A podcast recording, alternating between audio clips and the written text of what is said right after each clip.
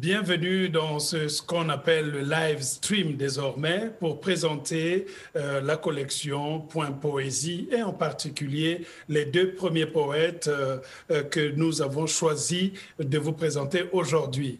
C'est avec plaisir que j'avais accepté de prendre la direction de la collection Point Poésie avec euh, l'assentiment de Marine Duval et Sarah Casquet. La collection Point Poésie est une des plus grandes collections de poésie en France, j'allais même dire dans le monde d'expression française, puisque euh, elle euh, est aussi dynamique que peuvent l'être les autres collections des grandes maisons, comme chez Folio par exemple. Cette collection Point Poésie a hébergé les plus grands classiques de la poésie mondiale. Ce n'est pas une petite collection sortie euh, tout d'un coup par euh, euh, un hasard. C'est une collection qui existe, qui a hébergé des grands poètes, les Rilke, qui a hébergé la plupart les P. Pessoa, qui a hébergé les Neruda, etc., etc. Ma venue dans la collection coïncide peut-être aussi avec l'idée de la maison des éditions Point de vouloir euh, étendre peut-être le message que véhicule cette collection. Je suis venu dans mes bagages, avec dans mes bagages des idées, mais aussi des textes. Et parmi ces textes, on peut voir que l'idée principale, c'est de dire le monde. J'ai commencé par ouvrir d'abord le sens même de la notion de la poésie parce que je sais que la poésie ne se trouve plus seulement dans les recueils de poèmes. Il faut aller la chercher dans les romans, il faut aller les chercher dans la musique, il faut aller les chercher dans les contes, dans les traditions, etc., etc. C'est le sens peut-être des deux principaux textes qui sont présentés aujourd'hui par deux écrivains de talent, Louis-Philippe d'Alembert, qui est normalement de mon côté, il est à ma gauche, mais je ne sais pas si vous regardez là-bas, il doit être à, droite. Lui, Philippe Dalambert, celui qui a des lunettes, grand romancier euh, haïtien, grande voix de la littérature euh, mondiale, parce que je n'aime pas réduire sa voix simplement à Haïti. Ce qu'il a écrit est grandiose. Il est donc euh, né à Port-au-Prince, lui Philippe d'Alembert. Il a publié beaucoup de romans, beaucoup de poètes depuis 1993, euh, puisqu'il a vécu aussi en France, en Italie, dans le monde entier. Il a même vécu un moment à Brazzaville, euh, dans mon pays là-bas. Il a été professeur invité dans les universités américaines. Il continue toujours à sévir là-bas et dans les universités suisses et allemandes également. Il a été écrivain en résidence à Rome, à Jérusalem et même à Berlin. Et il a remporté notamment le prix Orange du livre euh, il y a un an et demi, deux ans, si mes souvenirs sont bien, euh, avec son livre qui s'appelle Avant que les ombres s'effacent. Il a également reçu euh, le prix de la langue française, le choix du Goncourt de la Suisse et de la Pologne pour son fameux roman qui est devenu pratiquement un incontournable et qui s'appelle Mur Méditerranée, qui est arrivé également finaliste euh, du Goncourt. Et j'ai senti que sa voix était primordial pour la collection. C'est pour cela que nous publions ces îles pleines de sel, son recueil de poèmes, une sorte de patchwork avec d'autres recueils à l'intérieur dont il nous lira les extraits tout à l'heure. On a également, et surtout ça, je tenais aussi qu'il soit présent, le grand orateur, le grand poète, le grand, la grande voix peule, comme on dit chez nous, Suleiman Diamanka. Suleiman Diamanka et moi, nous avons déjà une histoire artistique.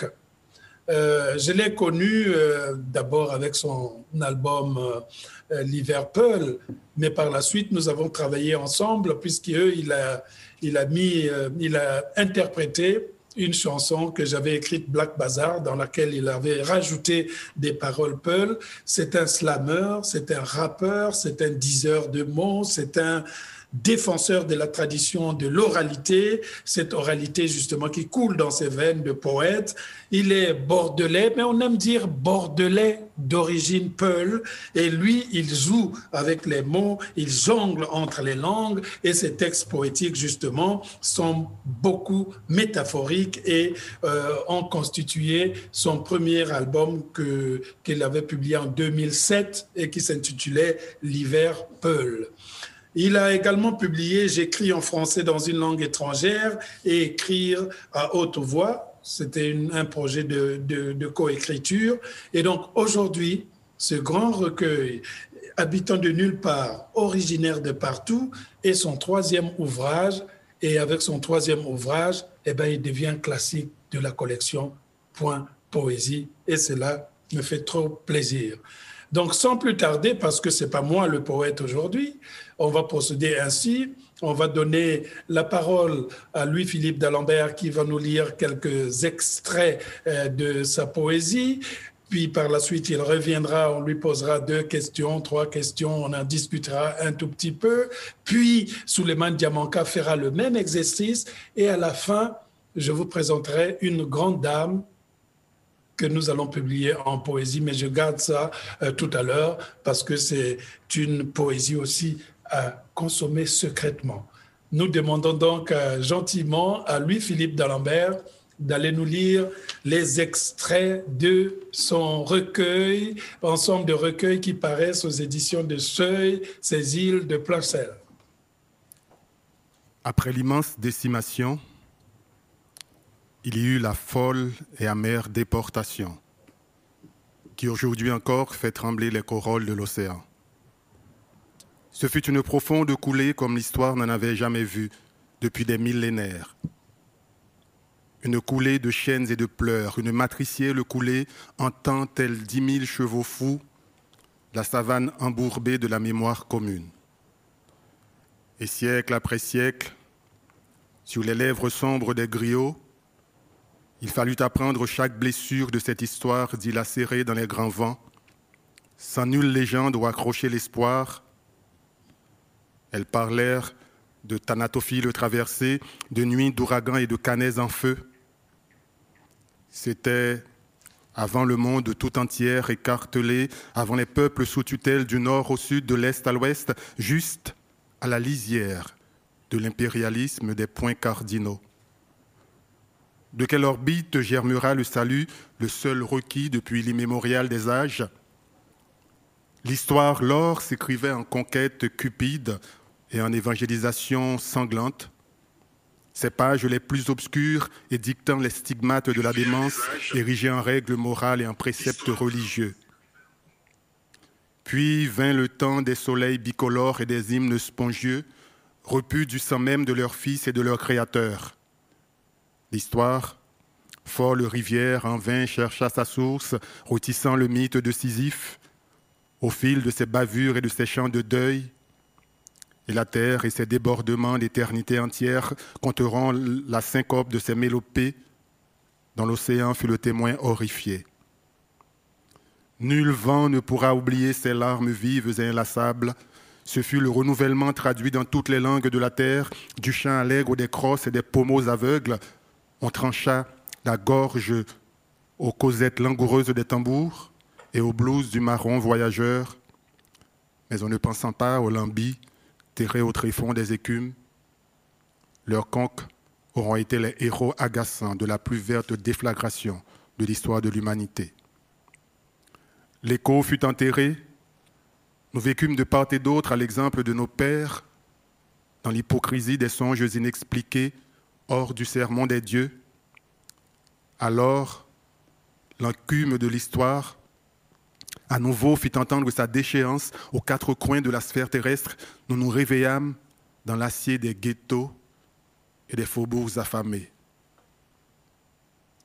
Puis il y eut tous ces départs et tous ces renoncements, ceux qui sont partis et ceux qui sont restés, ceux qui sont partis de n'avoir pas pu rester, ceux qui sont restés de n'avoir pas pu partir, ceux qui sont partis pour n'avoir pas osé rester, par peur de crever ou à la recherche du pain distrait, et ceux qui sont partis comme ça, pour partir, pour n'être plus là. Puis le temps fit tous ces morts, ces morts sans vie et sans couronne de muguet. Combien étaient-ils dont les cils n'auront pas souri à la marche du soleil? Ils étaient de ceux qui partirent, de ceux qui partirent pour rester, ou pour revenir le cœur bondé de rêves, mais aussi de ceux qui restèrent impavides pour n'avoir pas voulu partir. Ils étaient tous enfants de ta brûlante chair, ô Haïti, qui offrirent ensanglanter leur rire et leur trépidante jeunesse au fusil du Cerbère. Ils étaient vingt et cent et rouges et bleus. D'autres ont parlé de centaines de milliers. Les geôles pourtant n'ont rien dit, qui gardent encore le fracas de leur sang torturé. Et la mer suit la variance de sa furie ou de son indolence dans le silence de sa grandeur.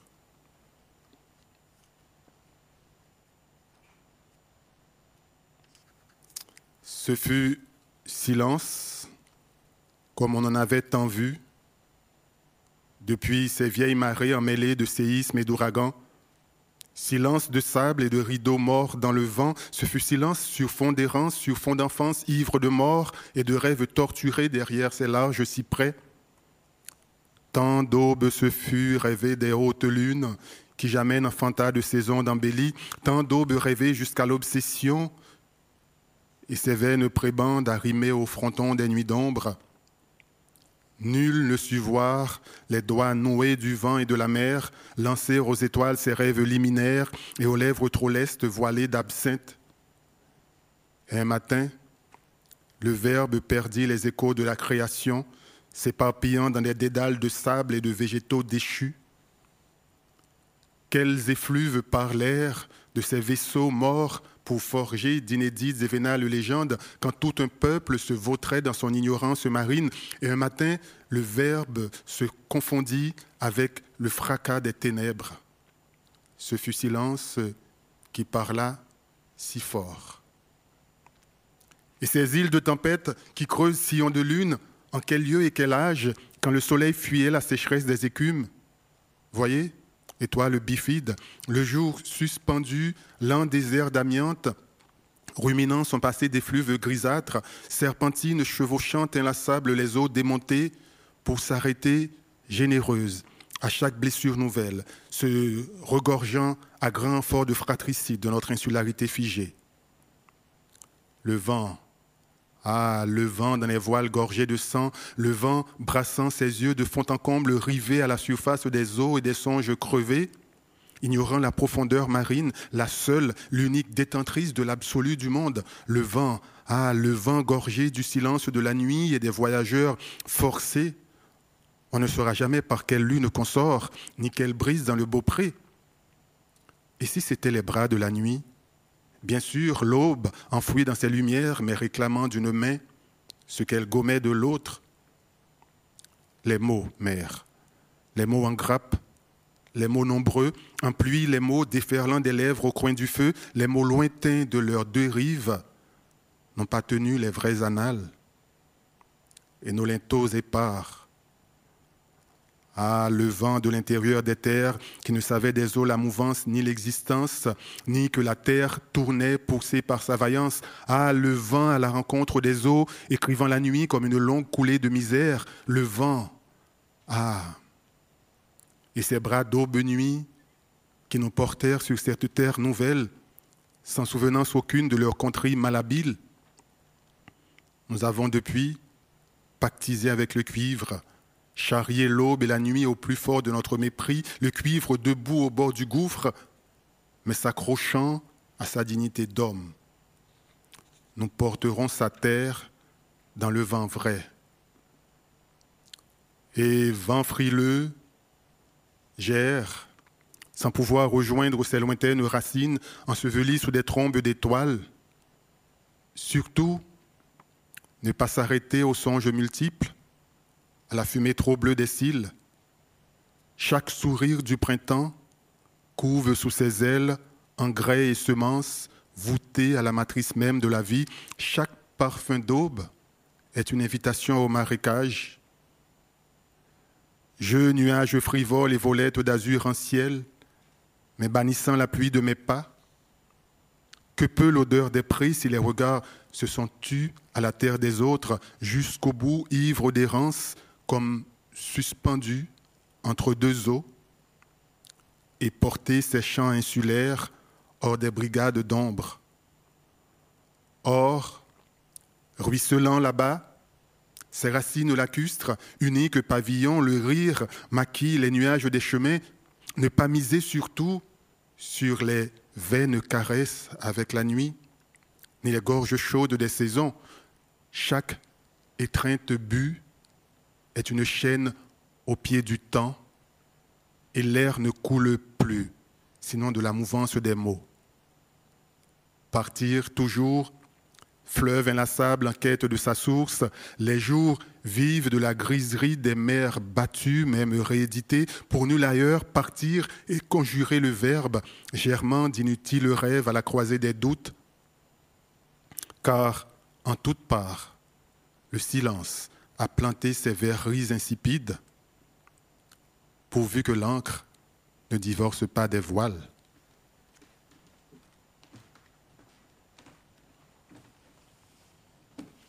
Merci Louis-Philippe de l'Envers, pourvu que l'encre ne divorce pas des voiles.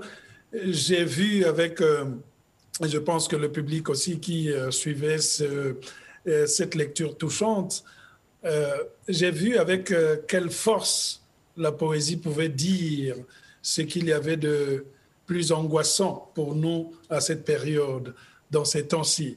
Et c'est pour cela que la question qui me vient à l'esprit, on sent en toi le besoin peut-être de rapprocher l'histoire avec les temps présents aujourd'hui. Dans quelle mesure peut-on dire que la poésie est aussi peut-être le langage essentiel pour expliquer nos problèmes contemporains? Oui, euh, encore plus pour moi qui, qui viens d'un pays comme Haïti. On, a toujours été dans, dans l'urgence d'une certaine façon. Et là, nous faisons face aujourd'hui, tout le monde, je veux dire. C'est, c'est pas par hasard qu'on a utilisé la notion de pandémie. On est en train de vivre quelque chose de complètement nouveau et, tout le monde est en train de faire face à cette pandémie-là, à tout ce que ça peut générer aussi comme angoisse, comme peur, comme doute chez les gens. Mais en même temps, euh, je, moi, c'est peut-être dans mon ADN presque, j'ai envie de dire, mais je ne perds pas l'espoir. Et je crois que la poésie, venant de cette tradition, cette longue tradition poétique haïtienne, la poésie m'a toujours aidé, m'a toujours accompagné pour euh, justement, dans des moments aussi difficiles. C'est l'écriture du moins pour moi en tant qu'écrivain, c'est l'écriture de l'urgence, c'est l'écriture de l'immédiateté quelque part. Et, quand on vit des phénomènes nouveaux comme ça, des phénomènes complètement méconnus de, tous, j'ai envie de réagir et je réagis, comment dire, par la poésie. Et, ces mhm. peurs qu'on peut ressentir, ces, angoisses, eh bien, je crois que la parole poétique amène peut-être pas à les dépasser, mais je dirais à soulager. Et, la mhm. parole poétique, pour moi, j'allais dire pour nous, c'est une parole de partage. C'est pas une parole qu'on garde pour soi.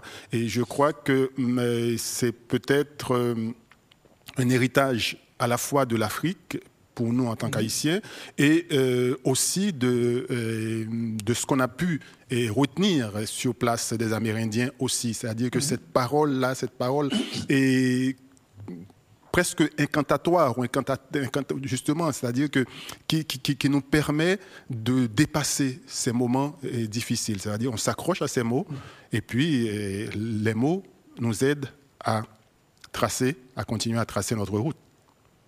On, voit aussi dans, cette poésie, euh, tu t'intéresses beaucoup aux questions de la migration, des migrations, aux questions des départs, aux questions vraiment de, du questionnement même de, l'histoire.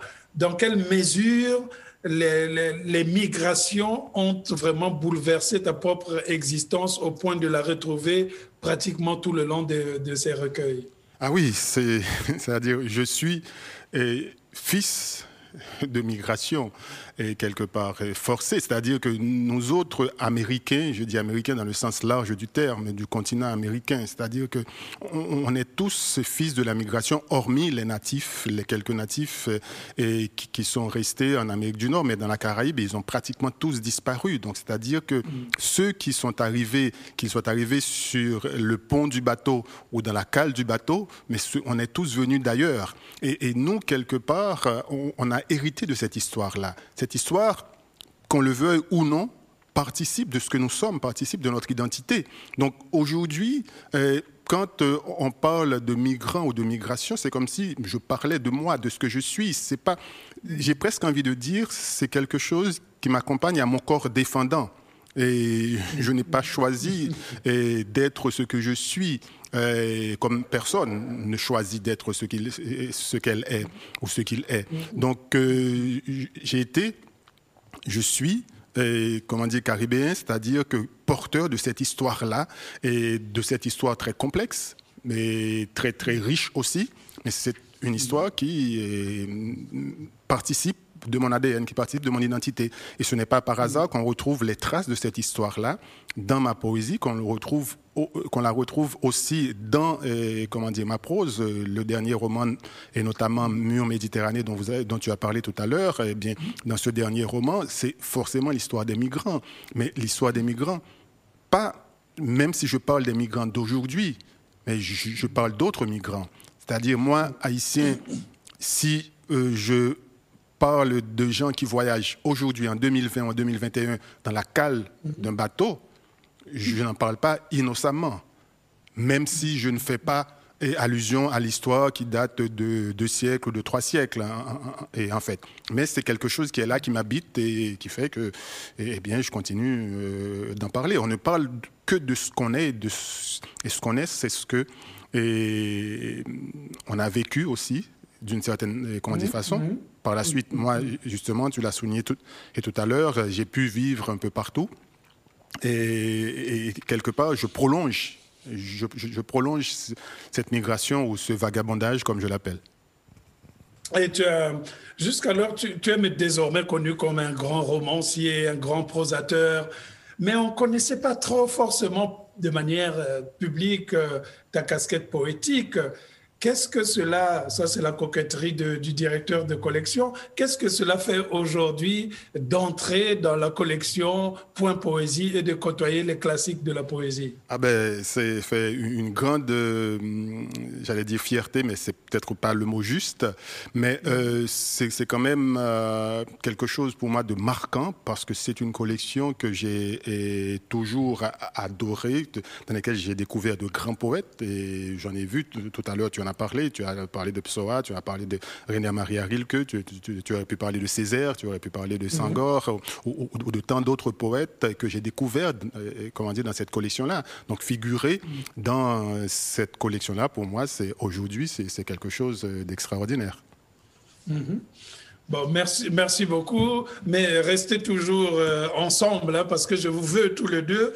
On va maintenant écouter l'oralité euh, de mon ami Suleiman Diamanka, euh, qui a publié chez nous, dans la collection Point Poésie, ce recueil, Habitant de nulle part, originaire de partout. Tous les deux recueils, je vous rappelle, sont déjà en librairie depuis le 25 février. Donc, on va écouter la parole, la prosodie poétique de Suleiman Diamanka avant euh, qu'il ne revienne nous parler un tout petit peu. Suleiman Diamanka, habitant de nulle part, originaire de partout. Un nouvel être s'apprête à naître sur notre belle planète. Pendant que ma plume pleure de joie sur ce papier à lettres, un nouvel être s'apprête à naître. Un héritier de l'arc-en-ciel, un citoyen du nouveau monde. Ses parents lui donneront un nom, et la lumière lui donnera une ombre. Quand un enfant a faim et froid à l'école de la vie, c'est toute l'humanité qui souffre à la récré. Quand un enfant joue les yeux pleins de joie et le cœur ravi, c'est toute l'humanité qui s'ouvre à l'art et crée. Tant qu'on entendra les enfants chanter les mélodies de l'âme, c'est que la terre est encore en bonne santé et que la maladie est loin. C'est pour tous les enfants peuplant cette belle planète bleue c'est pour tous les héritiers de l'arc-en-ciel. Dans leur cœur, il y a des sourires, il y a des pleurs, il fait soleil et il pleut. C'est pour tous les héritiers de l'arc-en-ciel. Regarde, les artistes jouent comme des enfants et les enfants jouent comme des artistes. Les héritiers de l'arc-en-ciel sont chez eux sur la planète entière. Regarde autour de toi, partout l'art t'encercle. C'est pour tous les enfants peuplant cette belle planète bleue. C'est pour tous les héritiers de l'arc-en-ciel. Dans leur cœur, il y a des sourires, il y a des pleurs, il fait soleil et il pleut. C'est pour tous les héritiers de l'arc-en-ciel. Et si toi aussi ton arbre généalogique est un eucalyptus arc-en-ciel, si toi aussi tu connais la magie du mélange des matières que seul l'art t'enseigne, si toi aussi tu as déjà entendu parler de la légende du déluge et de la grande arche ancienne, alors tu sais que l'humanité ne compte qu'un seul peuple vu de tout là-haut. Un seul peuple avec plusieurs langues, plusieurs cultures et plusieurs couleurs de peau. Si toi aussi tu songes que la paix se prépare là-bas, bien en amont, dans les poèmes d'amour, si tu es capable d'apprendre à parler tous les dialectes du monde dans un véritable acte de bravoure, car la diversité ne sert qu'à la complémentarité des savoirs et que cette sève-là se savoure, alors tu sais que l'humanité ne compte qu'un seul peuple vu de tout là-haut. Un seul peuple avec plusieurs langues, plusieurs cultures et plusieurs couleurs de peau. Si toi aussi, dans le silence de la cité, tu sollicites les étoiles pour qu'elles te situent, quelque part entre la fibre de ton âme et la teinte du tissu dont elle est issue, en relevant les empreintes digitales de l'histoire, en recherchant des gens qui te ressemblent dessus. Alors souviens-toi que l'humanité ne compte qu'un seul peuple vu de tout là-haut. Un seul peuple avec plusieurs langues, plusieurs cultures et plusieurs couleurs de peau. Et si quelqu'un te parle avec des flammes, réponds-lui avec de l'eau. Sache que le seul combat qui se gagne, c'est le duel qui devient duo. Je sais que les braves savent se battre et lutter pour leurs droits jusqu'à l'aube. Mais dis-leur que la paix guérit et la guerre périt quand la plus belle âme des deux ennemis pardonne à l'autre. Si quelqu'un te parle avec des flammes, réponds-lui avec de l'eau, demain il sera des nôtres. Dehors, ceux qui se nourrissent de l'éclat de l'or essaient de faire peur aux pauvres. Il fait sombre dans les songes que l'orateur Peul colore. Mais il paraît que l'heure la plus noire de la nuit précède de peu l'aurore. Les soleils nomades de l'espoir réapparaissent alors dans les cieux comme des fresques immenses. Si quelqu'un te blesse avec les phrases qu'il lance, pense l'appeler en la plongeant dans un de tes vrais silences. C'est ta noblesse d'âme qui t'honore. Ensuite reprends la parole comme une torche qui se rallume au cœur de l'obscurité sonore et dis-lui je te demande pardon. Parlons et repartons. D'après les anciens, quand le chemin n'existe pas, c'est en marchant qu'on crée le chemin. Et quand le schéma émotionnel est juste, pour le poète, c'est l'alchimie. Dis-lui que la vie est une histoire à la fois étrange et charmante. Chaque jour, ce sont des charbons ardents que j'arpente.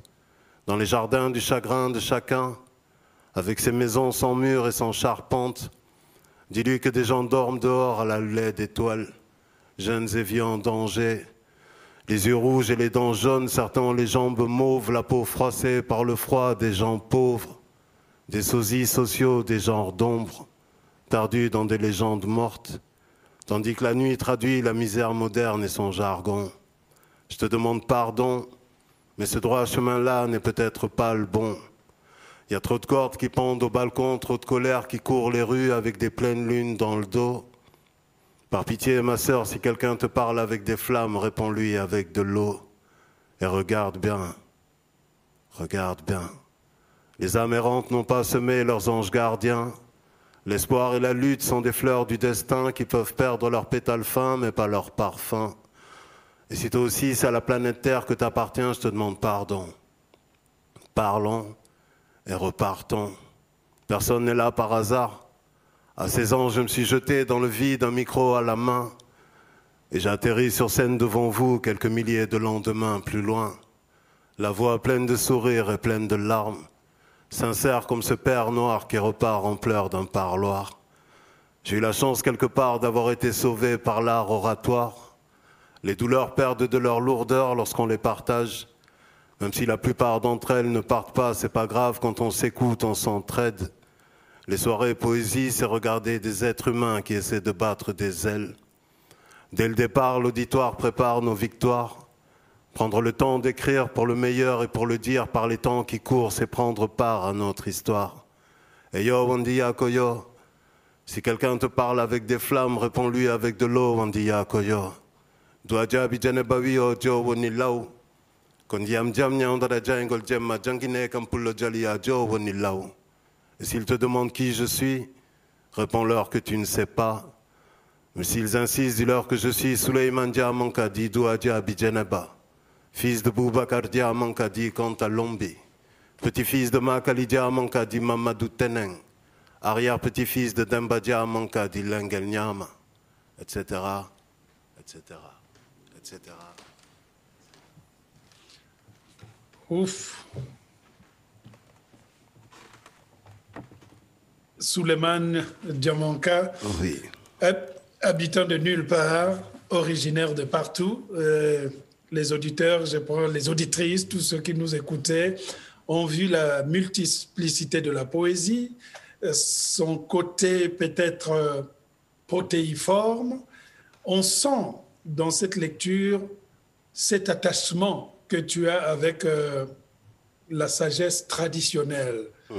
D'où, d'où tires-tu cette influence qui fait que pour toi, la poésie, c'est presque une respiration? On la voit, hein, sans papier, elle sort comme ça. euh, On a l'impression qu'il y a des gens qui sont bénis pour la poésie. D'où tires-tu? Est-ce que c'est la tradition Peul? Est-ce que c'est une sorte d'initiation? C'est un peu tout ça, c'est l'éducation d'abord.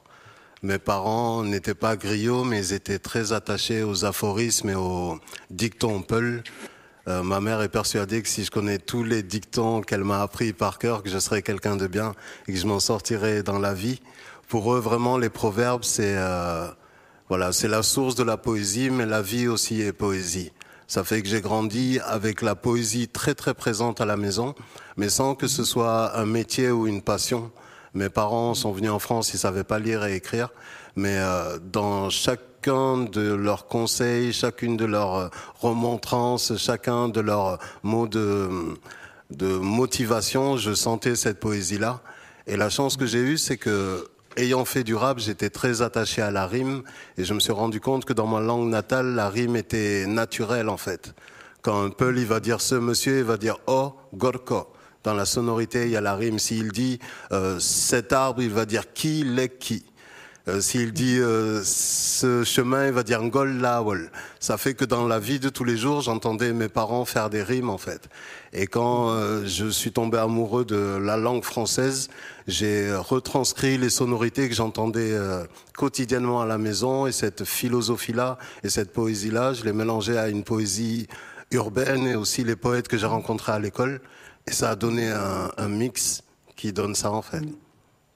Un des grands maîtres de, de la parole, de la sagesse africaine, c'est Amadou Ampateba. Et je sais que cet homme compte beaucoup pour toi. Qu'est-ce qu'il représente vraiment, Amadou Ampateba, dans la parole qui est la tienne?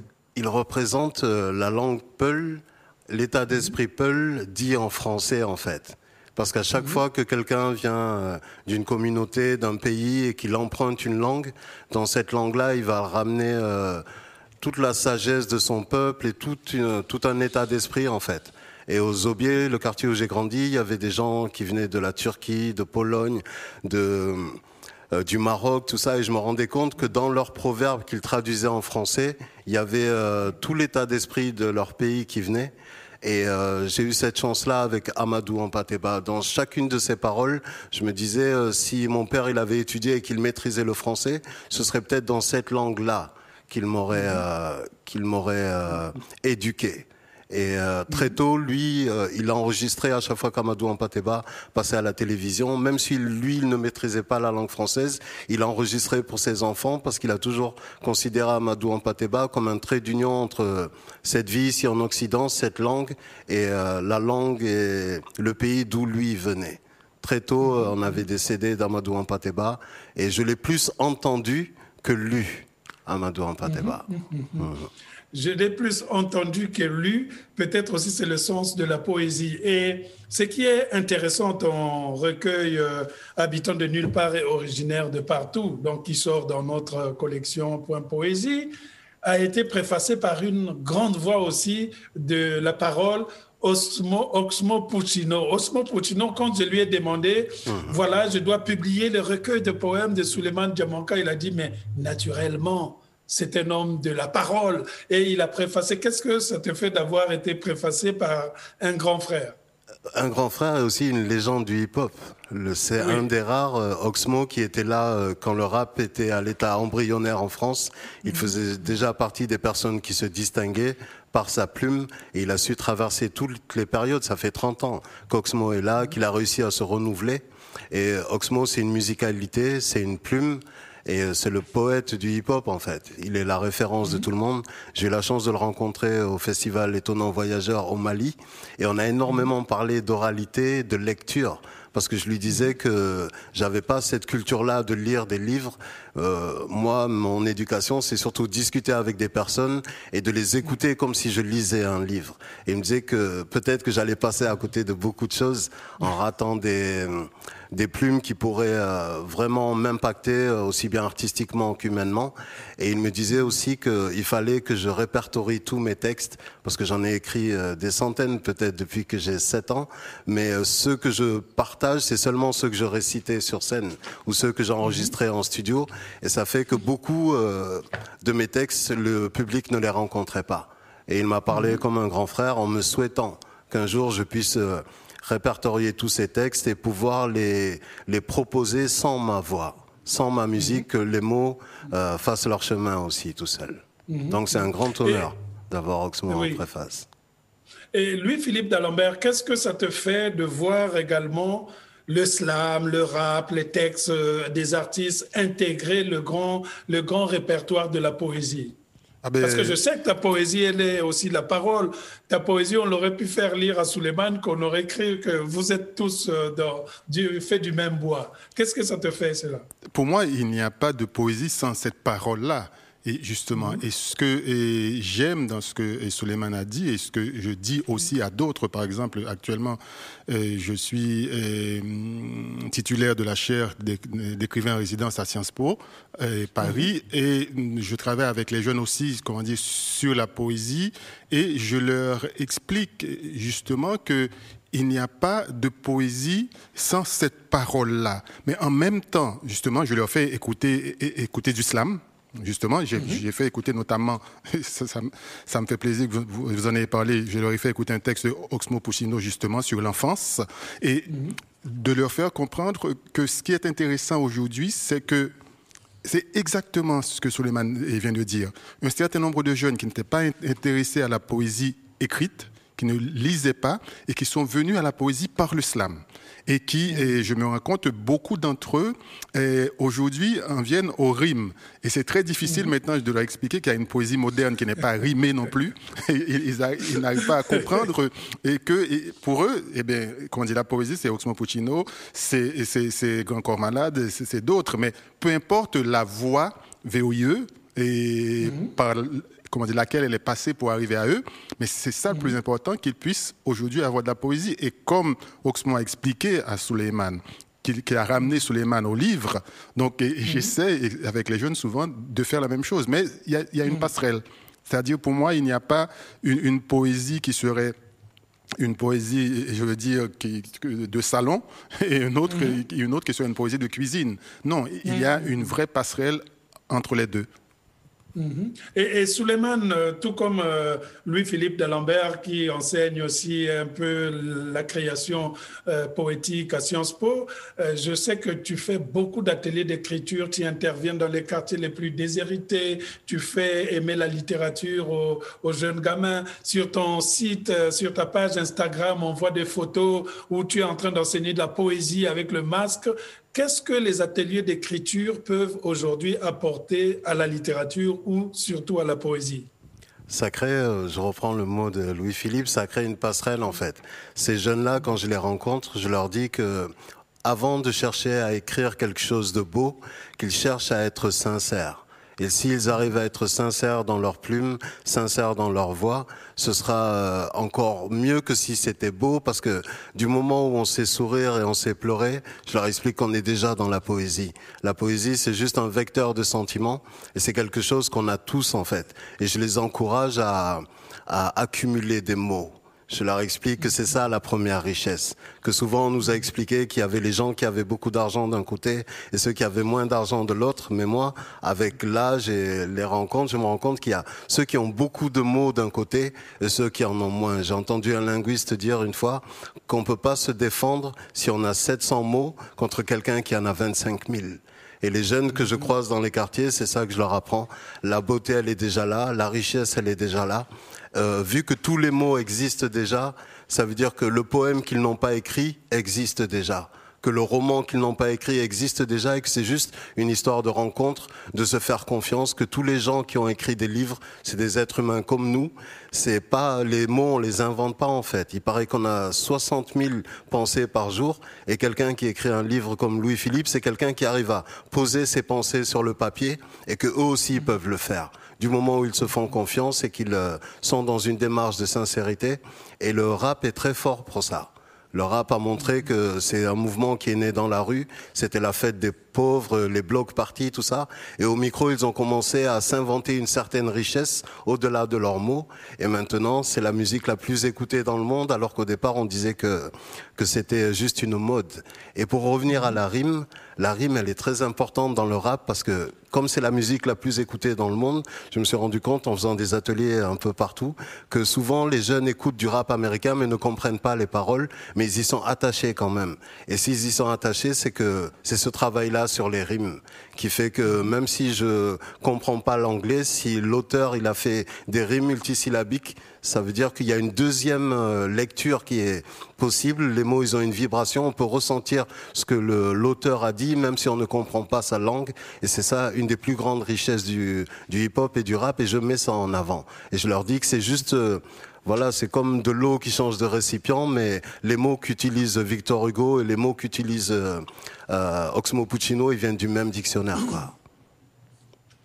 Voilà, ça c'est dit de façon judicieuse. Et peut-être une dernière euh, question pour tous les deux avant de, de vous présenter euh, une collègue qui reviendra vous rejoindre dans la collection. Aujourd'hui, on pense, euh, on recherche les moyens les mieux adaptés pour vulgariser la poésie. Quel est selon vous, dans votre propre intime conviction, quel est selon vous le meilleur moyen de donner accès justement euh, euh, aux jeunes, euh, donner accès à la poésie aux jeunes? Je dirais d'aller à leur rencontre d'aller à leur hein? rencontre et de leur dire que la poésie elle est déjà là en fait, c'est juste l'aider à pousser mais que c'est mhm. pas quelque chose qui appartient euh, à, une certaine élite ou la poésie de salon. La poésie, elle est déjà là. Parce qu'une maman, quand elle éduque son enfant, euh, l'enfant, il est au balbutiement de, sa, de son langage. Pour que l'enfant comprenne, elle est obligée de faire des métaphores, elle est obligée de faire des comparaisons. Elle est déjà dans un langage poétique. Je pense que la poésie est inhérente à la nature humaine, elle est déjà là, mais juste euh, lui faire plus de place. Euh, j'ajouterais, encore une fois, je reviens à la dimension, et, comment dire, parler, presque, orale, plutôt, voilà le mot de la poésie. Et même quand c'est une poésie écrite euh, sur papier, publiée sur papier, ça reste très très important. Par exemple, pour nous, et, pas uniquement pour ma génération, même ceux d'avant et moi et ceux après moi, on a eu en Haïti, je parlais de cette tradition de poésie, un poète qui s'appelle Anthony Phelps, qui est encore vivant. Et, ce poète a, écrit un disque à l'époque, un 33 tours, un, long poème qui s'appelle Mon pays que voici, et qu'il a lu sur disque. Et, on en a tous fait, mais des copies, des cassettes et des cassettes, qui est pourtant de la poésie très exigeante, mais on a fait des cassettes et des cassettes, et tout le monde, toutes les générations confondues, connaissent ce long poème par cœur. Et c'est un, un, poème qui a traverser comment dire, les frontières. Des écrivains euh, de la Martinique et de la Guadeloupe, de la Guyane ont toujours parlé de, ce poème d'Anthony Phelps. Donc, c'est-à-dire que c'est vraiment l'oralité, d'une certaine façon, joue aussi. Donc, pour aller vers les jeunes avec cette parole, ce n'est pas par hasard que ces jeunes-là retournent à la poésie à travers, euh, à travers le slam. Et je, pense que c'est très important de ne pas leur faire, de ne pas leur laisser l'impression plutôt que c'est quelque chose qui, qui, qui, n'est pas à leur portée. Et, le slam mm-hmm. arrive à, à, faire ça, à leur apporter, comment on dit, cette poésie et à leur permettre à leur tour de passer à l'acte. Merci beaucoup, Louis-Philippe D'Alembert. Juste pour ceux qui viennent de nous rejoindre, vous rappelez que nous sommes en train de présenter, on a lu des textes de Suleiman Diamankal, on a lu les textes de Louis-Philippe d'Alembert. Nous sommes en train de présenter la collection Point Poésie qui euh, édite de la poésie et deux recueils euh, principaux sont sortis depuis le 25 février. Ces îles de plein sel de Louis-Philippe d'Alembert romancier, écrivain d'origine haïtienne, et puis euh, euh, écrivain, oh, oh, oh, là là, que je, que je me trompe pas, habitant de nulle part et originaire de partout, le grand recueil de Suleiman Diamanka, bordelais d'origine Peul, qui nous a lu avec émotion les passages de ce recueil-là. Ces deux recueils sont disponibles en librairie actuellement et les deux auteurs que nous avons publiés ce 25 février vont être suivis par d'autres, notamment une femme qui viendra du côté de la Finlande, qui s'appelle Sophie Oksanen. Elle est née en 1977 d'une mère estonienne et d'un père finlandais finlandais, Sophie Oksanen s'est rapidement imposée comme une auteure majeure même de la scène internationale littéraire. Son roman Purge, ça s'appelait Purge, avait été couronné en France par le prix de la FNAC et le prix féminin étranger. Et ses livres eh ben, sont traduits dans plus de 50 langues. Et donc Sophie Oksanen va faire son entrée le mois prochain, en avril, dans la collection avec un recueil qui s'appelle Une jupe courte, dont j'ai voulu un petit extrait et vous verrez que toute cette poésie va dans le même sens. Toute cette poésie est une poésie de la parole. Il y a toujours une soirée quelque part, toujours un parc et des packs de bière quelque part, toujours un bar quelque part, quelqu'un d'accueillant qui sourit toujours quelque part quelqu'un d'autre que moi. Il y a toujours une nouvelle meilleure amie quelque part. Il y a toujours une avant-soirée et une après-après-soirée. Toujours quelqu'un qui t'appelle et t'invite parce que tu bois trop bien. Personne ne boit aussi bien que toi. À l'après-après-après-soirée, quand les bars et les alcools ouvrent, tu es très brel à deux grammes. Même à trois, tu n'oublies pas de dire pardon et merci. À six heures, comme le temps passe, j'ai perdu une chaussure. Tu continues et je quitte en boitant l'après après soirée. Il y a toujours une soirée quelque part. Tu es belle, toujours bourrée, plus belle que jamais à deux grammes, belle toujours bourrée et dans d'autres mondes. Il y a toujours une soirée quelque part, toujours un parc et des packs de bière quelque part, toujours un bar quelque part, quelqu'un d'accueillant qui sourit, toujours quelque part, quelqu'un d'autre que moi. Ce recueil est suivi d'un grand texte contre les violences conjugales qui sont faites aux femmes. Et c'est un livre événement qui sortira en avril, un livre qui a eu beaucoup d'écho du côté de la Finlande. Et nous sommes heureux de publier ça dans notre collection Point Poésie. Ce qui revient à dire que cette soirée de présentation, soirée en France, et ici, aux États-Unis, il est encore, euh, que je regarde, il est encore 10h50 du matin. Cette soirée française et cette matinée de Los Angeles sur la collection Poésie va s'achever. Ce qu'on va vous demander, c'est de réserver un accueil très, très chaleureux à ces deux recueils de poésie parce que le destin de la poésie dépend de vous aussi, les lecteurs. Si le lectorat est là, si les lecteurs croient en la poésie, eh bien la poésie survit. Et si la poésie survit, c'est un des grands langages que nous défendons. C'est un moment important dans la conquête de notre humanisme. La poésie a sauvé. Pour ceux qui viennent d'Afrique comme moi, vous avez connu ce mouvement qui s'appelait la négritude, la valorisation des civilisations africaines. C'est par la poésie que beaucoup de gens ont reconquis leur identité. Mais ce ne sont pas que les Africains aussi. Ceux qui souffrent dans le monde arabe, ceux qui souffrent du côté de l'Amérique latine, ceux qui souffrent en Asie ont été sauvés par la poésie. C'est pour cela que, outre les romans que j'écris, peut-être que la chose la plus respectable et la plus digne que je ferai dans mon existence, c'est de permettre à des poètes comme Suleiman Diamanka, comme lui, Philippe d'Alembert, comme Sophie Oxanen, comme Marie-Christine Gordien, comme d'autres qui vont venir, de pouvoir s'exprimer, parce que là, je sais que notre langage sera préservé. vous pouvez aller sur notre site www.édition.com ou dans les pages Facebook de, des éditions pour voir toutes les parutions, pour voir toute la collection et bien entendu pour trouver les deux livres de Suleiman Diamanka qui sont ici.